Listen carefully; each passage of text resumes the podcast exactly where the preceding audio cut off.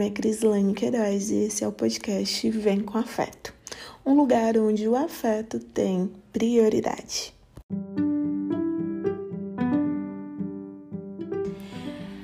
Oi, oi, oi, oi, oi, gente! Sejam todos bem-vindos ao sexto episódio do podcast Vem com Afeto. É, o episódio de hoje vai abrir mais uma frestinha sobre mim, sobre alguns pensamentos e sentimentos e sensações e tudo mais. E se eu puder já colocar um título para esse podcast de hoje, ele se chamaria Que saudade das conversas debaixo de um pé de árvore. Bom, o que é que me fez né, pensar nesse tema especificamente, o que é que me fez lembrar e enfim. Eu ando bem cansada mentalmente, sabe? Ando bem angustiada, ando. Não sei explicar especificamente aqui em algumas palavras, mas parece que a mente está cansada. Eu sei as minhas qualidades, eu sei o quanto eu sou criativa, eu sei o quanto eu sou comunicativa, eu sei também as minhas falhas, mas tem alguma coisa que vem sugando a minha energia e eu não tinha mínima ideia. E eu conversava de um lado e conversava de outro e tentava ressignificar e levava para terapia e isso e aquilo, né? Lembrando que a terapia não é só no momento do atendimento, mas levava as reflexões para lá e depois ficava ali tentando aplicar e tinha conversas, muitas conversas, mas mesmo assim algo ainda não se encaixava. Até que é, tive o privilégio nessas últimas semanas de reaparecer uma amiga e a gente está conversando de momentos espaçados no WhatsApp. E ontem veio uma amiga falar comigo que ela mora fora, já faz algum tempo e que fazia um tempo que eu não tinha um contato com ela porque ela decide ter os afastamentos das redes sociais. Quando ela percebe que aquilo tá sugando demais ela, ela dá aquela afastada, mas continua ali no WhatsApp e mesmo assim a maioria das minhas amizades são assim. Né? Até as pessoas que convivem no, no meu dia a dia, elas sabem que vai ter um momento que eu converso, converso, converso, depois eu sumo, e a outra pessoa some também, e aí depois aparece. Todas as minhas amizades e os meus ciclos são assim. E aí, essa amiga reapareceu, nós estamos em um percurso aí de conversas espaçadas. E, né, ah, como é que tá a vida, o que é que tá fazendo, isso, isso, isso, aquela atualização de, de amizade mesmo. Até que eu fui ali, né, relatando e tal, e tal, e tal, e soltei. Eu ando bem cansada pelo tanto que a rede social vem me puxando, me sugando. E aí deu aquele insight que já vinha batendo faz tempo na porta e ainda não tinha batido, né? É, esses últimos dias, para quem estiver escutando agora, mas quem for o eu do futuro, né? é, surgiu muito o, o, debate de ah, geração tal com geração tal, que é cringe, isso, isso, isso, aquilo. E eu fui olhar um pouco né, para esse insight, para essas informações de geração, para as notícias das mudanças do Instagram. E o Instagram, por exemplo, é a minha, minha principal forma de divulgação do meu trabalho. Provavelmente, se você está aqui, você veio através de lá. Mas eu entendi que fa faz um tempo que eu entendi, mas ainda não tinha dado a, a girada completa na, na chave sobre a saudade. O que é que é a saudade especificamente? Quem escutou lá o, o podcast de mudanças sabe que eu vim aqui para para Fortaleza depois da morte do meu pai e tudo mais. E eu tive o privilégio de de ter ainda ali uma final de infância para começo de adolescência, até mesmo adolescência, com o privilégio de ah, de tarde, vamos na casa de fulano, vamos sentar ali debaixo do pé de manga e comer manga verde com sal. Vamos conversar, onde já existia sim no celular. Eu ganhei o meu primeiro celular, se eu não me engano, ali por, por volta dos meus 12 anos. Mas isso era muito jovem, tá? para quem, pra, pra época, mas tem uma galera aí, né, que já nasce, os bebês, eles não aprendem nem a falar e já estão com o celular. Mas na minha época, estou me sentindo um pouco velha, mas tudo bem em dizer, mas na minha época, ali o começo da, da adolescência, era, era jovem para ganhar um celular. E o celular não tinha tantas funções, ele não era um smartphone, né? Ele era apenas um telefone móvel. E por ser um telefone móvel, tinha ali um jogo do que a gente chama no popular o jogo da cobrinha, aquelas coisas, mas não era algo que a gente se preocupava. Já vou levar para tal canto, é, ah, tô indo na casa de fulana.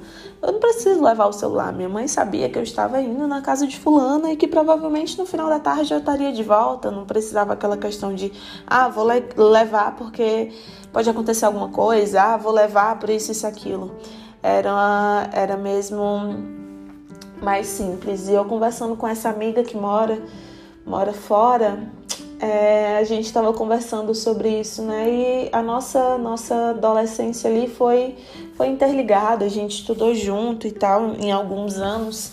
As nossas amizades eram juntas e também somos somos amigas ali.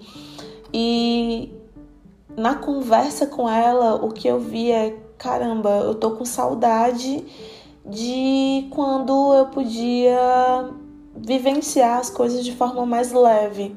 A vida super agitada, um Reels atrás do outro, onde mostra muitas informações em 30 segundos, um minuto no máximo, onde piscou, a gente está olhando um vídeo, olhando outro, acaba o dia e tudo mais, e eu olhei o meu pai amado é isso, é isso que eu tô sentindo. O que é que é esse cansaço? É o cansaço dessa pressa que o mundo tá. Quem viu o meu, quem acompanha o meu Instagram, viu a minha, a minha, o meu posicionamento sobre a atualização do WhatsApp, né? Que é aquela que coloca a velocidade. Eu percebo que ali já era um pontinho meu falando que eu tô cansada dessa rapidez, que eu tô cansada da gente não vivenciar a vida realmente. E sim, tudo que a gente tem, todos esses artifícios. Nesse momento eu tô gravando um podcast num, no, celular, no, no smartphone, onde eu edito ali mesmo, onde eu publico ali mesmo, onde eu recebo o feedback ali mesmo e tudo em pequenos cliques e uau, é incrível. Não desvalorizo nem um pouco o privilégio que a tecnologia ela nos dá. Mas eu não posso ficar em, inércia, né, ao que ela me rouba também. E me vi em terapia na autocobrança de eu preciso fazer, eu preciso produzir, eu preciso conquistar, eu preciso, eu preciso, eu preciso e, e isso sufocando, sabe? Porque da mesma forma que vocês têm as suas ansiedades, eu também tenho os meus sonhos e metas e a forma que eu desenvolvo isso também pode me trazer algum tipo de ansiedade.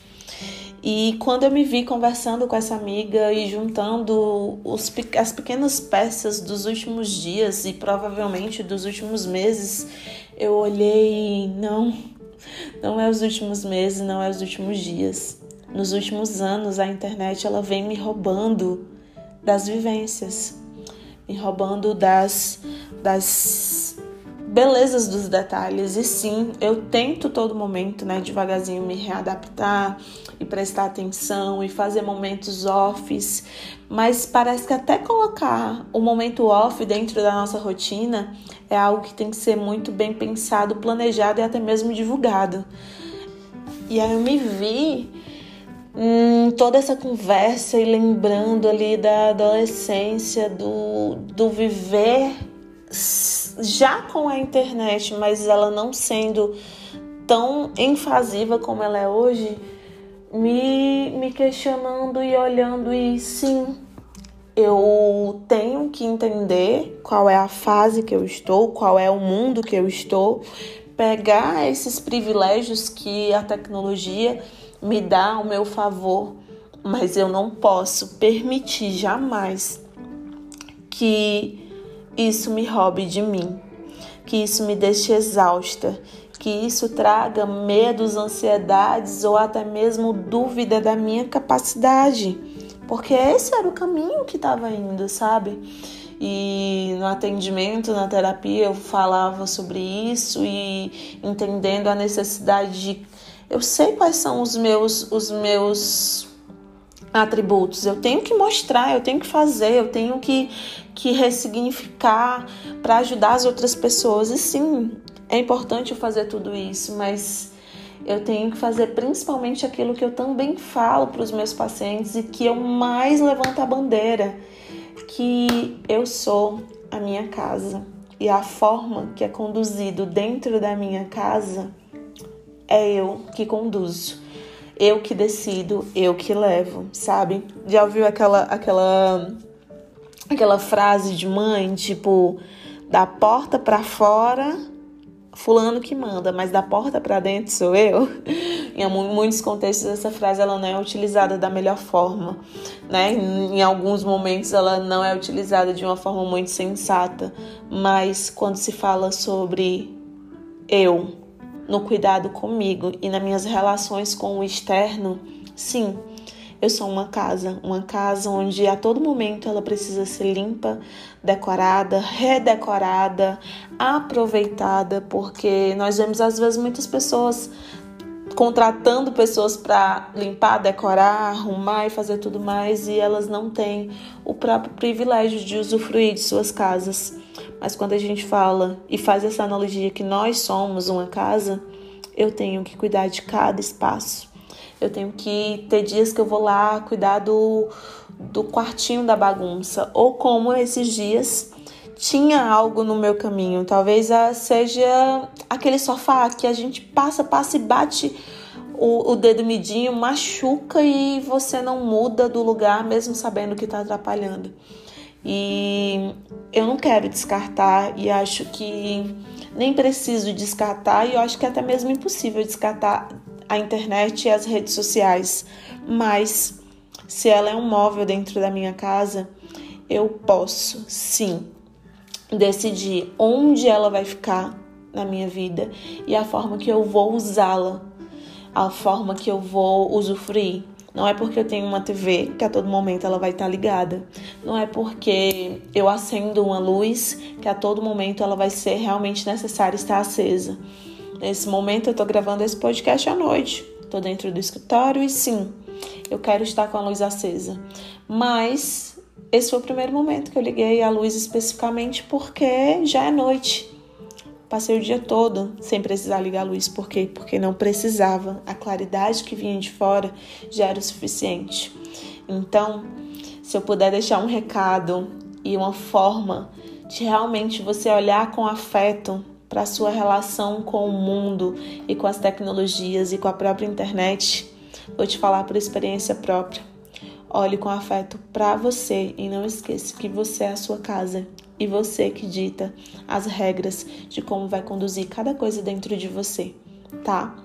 Então, vamos aqui com a psi aprendendo a ressignificar a existência das coisas e que talvez às vezes ela vá sumir um pouco, porque ela vai estar debaixo de um pé de árvore conversando ou com outro ou com ela mesma, mas sempre lembrando da essência de que a minha casa é eu que cuido. A minha casa precisa do meu olhar de cuidado e que eu não posso deixar que nada tenha mais voz dentro da minha casa do que a minha própria voz.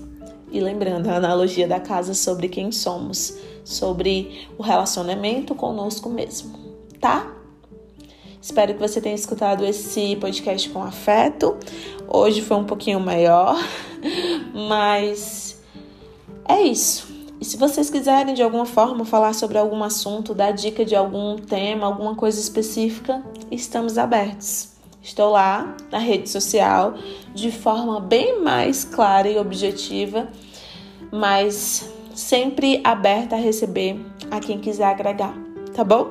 Um beijo!